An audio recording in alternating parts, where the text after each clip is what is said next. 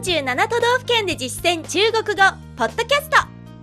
この番組は CRI 中国国際放送局がお送りします。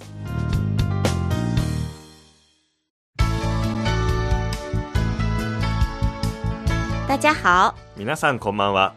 47都道府県で実践中国語第44課です。ご案内は私張井関と。梅田健ですこの講座では日本の各都道府県で出会う中国人との会話を目標に学んでいきます。先月は愛媛県に関する内容を勉強しました。そして今月は兵庫県を取り上げると予告していたのですが急遽予定を変更しまして春節スペシャル中華街編を3回に分けてお届けします。兵庫の内容を待っていた皆さんごめんなさい。来月までお待ちくださいね。でもでも実は中華街編にも兵庫は登場しますよ。お。楽しみに。さて前回も触れましたが日本では2019年はイノシシ年ですね。野猪年。野猪年。ですが中国では豚年。猪年。猪年なんですそしてこの猪年の書き方ややこしいんですがイノシシ年と書くんですよね。そうですね。日本語のイノシシという字が中国では豚という意味なんですね。はい。それじゃあ日本の中華街で飾られるのは果たしてイノシシ野猪なのか豚ちゃん猪なのか、うん。12年に一度しか確認できないことですよね。確かに。注目してみてください。では今回学ぶのは中華街の基本情報に関する内容です中華街編はいつもと趣向を変えて情報と単語を中心にトークでお届けします。さて日本の中華街と言いますと最初に思い浮かぶのはやはり横浜中華街ですよね。そうですね。中華街は唐人街。唐人街。中華街は東人街と言うんですね。はい。その前に横浜をつけます。横浜は横滨横滨ですので合わせて横滨唐人街横滨唐人街と言います。横浜中華街は日本最大級の中華街です、うん。最大級最大的最大的。合わせて日本最大級日本で最も規模の大きい中華街日本最大的唐人街日本最大的唐人街と表すことができますそして実は日本には三大中華街がありますねそうですね。日本三大唐人街。日本三大唐人街。その一つがもちろん横浜中華街うん。それ以外には神戸南京町と長崎新地中華街があるんですねそれぞれ見ていきましょう。まずは神戸南京町、兵庫が登場しましたね。うん神戸は神户。神户。南京町は南京町。南京町。合わせて神户南京町。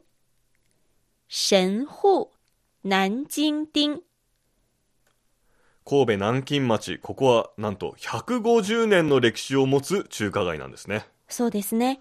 有一百五十年的历史。有一百五十年的历史。そして実は南京町という名前で呼ばれる中華街世界でもここだけなのだそうですここだけ唯一、唯一、唯一。呼ぶが叫ぶと書く単語を使いますね。叫。叫。合わせて、世界上唯一叫南京町的唐人街。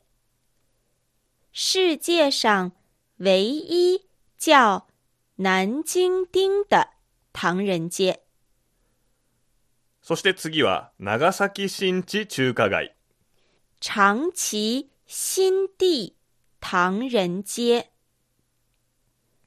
长崎新地唐人街。ここは江戸時代中期に中国からの舶来品の倉庫を建てるために海を埋め立ててできた町です。馴染みのない単語がいくつか出てきましたね。一つ一つチェックしていきましょう。まずはそうですね、中期。書き方は同じです。中期。中期。ちなみに、初期は、初期。初期。末期は、末期。末期。どれも書き方は同じです。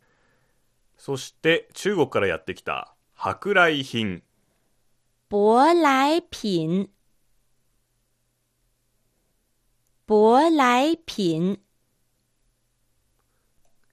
それを置く倉庫。仓庫。仓庫。そして最後に海を埋め立てる。填海造地。填海造地。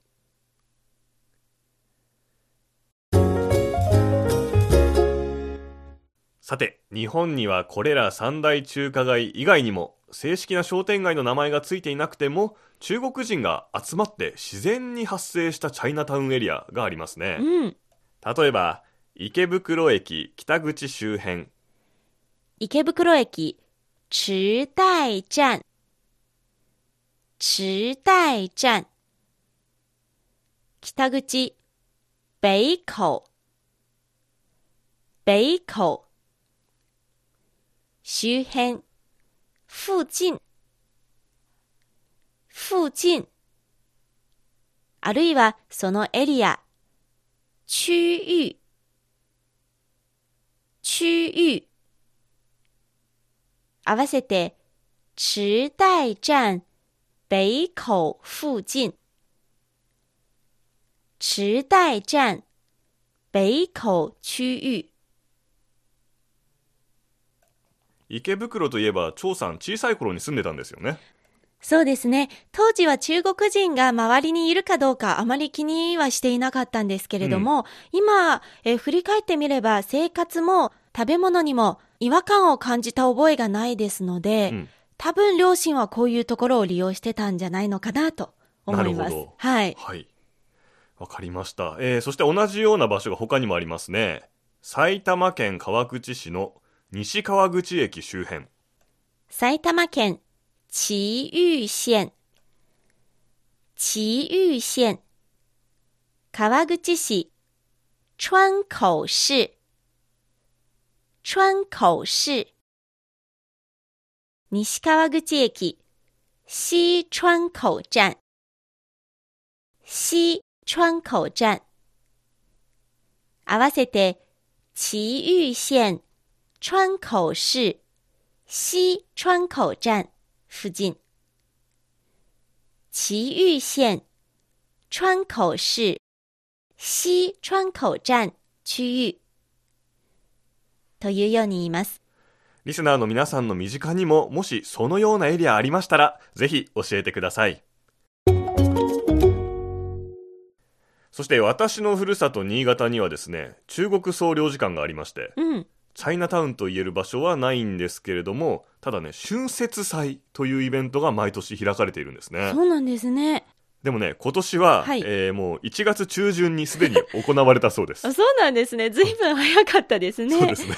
多分春節の本番にはね、皆さん帰国するんじゃないかと思います。あ、そういう思いやりもあるんですね。はい 三大中華街のうち、横浜と長崎ではまだ春節関連イベントの真っ最中のようですので、これらのイベントはまた、この後の回で詳しくご紹介していこうと思います。うん。この2カ所は19日まで行われているので、まあ、もしイベントがない場所であっても、どこの中華街も今は春節ムードのはずですね。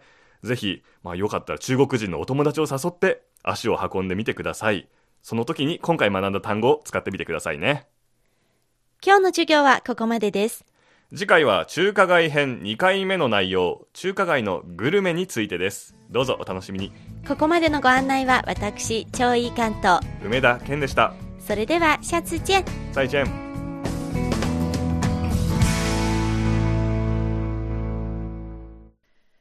CRI 中国国際放送局の語学番組をお聞きいただきありがとうございます。レッスンの本文やポイントは CRI のホームページでご覧いただけます。詳しくは CRI 日本語で検索してください。また、CRI の日本語放送は Facebook と Twitter でも情報を発信しています。最新ニュースや中国の豆知識、かわいいパンダの写真まで内容盛りだくさん。Facebook と Twitter で CRI 日本語と検索してください。